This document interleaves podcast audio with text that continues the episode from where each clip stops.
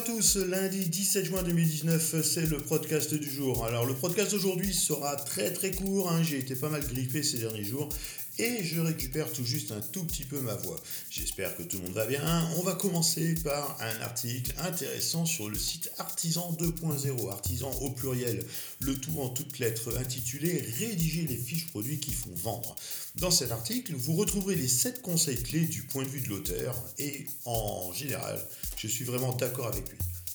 Conseil numéro 1, identifiez le client avant de rédiger votre fiche produit. Mais le client, le bailleur persona, c'est lui votre cible.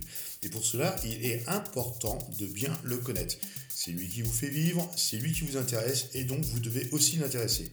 Ou du moins, faire que votre produit l'intéresse. L'auteur de l'article nous conseille de s'intéresser à ses goûts, à son humour, aux questions qu'il serait susceptible de poser, etc. Retranscrire par exemple un dialogue fictif entre ce client et vous concernant le produit. C'est tout con, mais c'est vraiment hyper simple.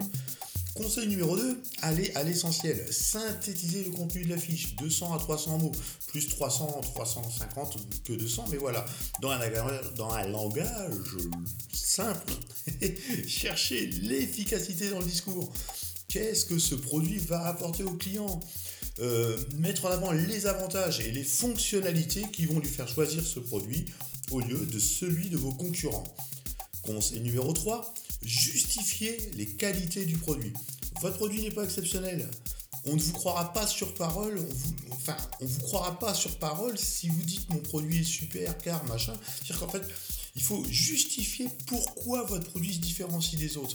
Mon produit est super car il permet de... C'est le plus efficace contre les taches de graisse. Et si on démontre donc dans les fiches produits pourquoi notre produit est différent des autres, on a déjà fait un grand bout de chemin dans l'argumentaire. Alors, il y a encore quatre autres conseils dans cet article quant à la lisibilité des fiches, les arguments des fiches produits et l'optimisation pour le SEO, toujours hein, le cheval de bataille de, toute personne bossant dans le web. Le lien de l'article complet va être mis sur le site hein.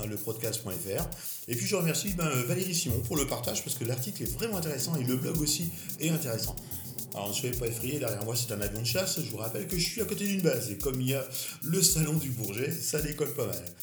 Euh, si vous êtes dans la région de Reims ou à proximité, donc après tout, c'est jamais qu'à trois quarts d'heure de Paris maintenant, euh, l'ami Bruno Tritsch m'a gentiment invité à la Coworking Day, organisée par l'association Reims Coworking. Ça a lieu donc jeudi 20 juin.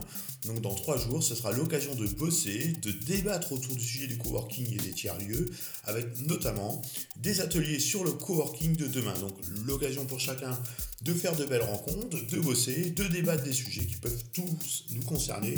Enfin, tous ceux qui, comme moi, euh, vont butiner à droite à gauche chez les potes ou chez soi. Voilà, c'est tout pour aujourd'hui. Je vais aller manger du miel.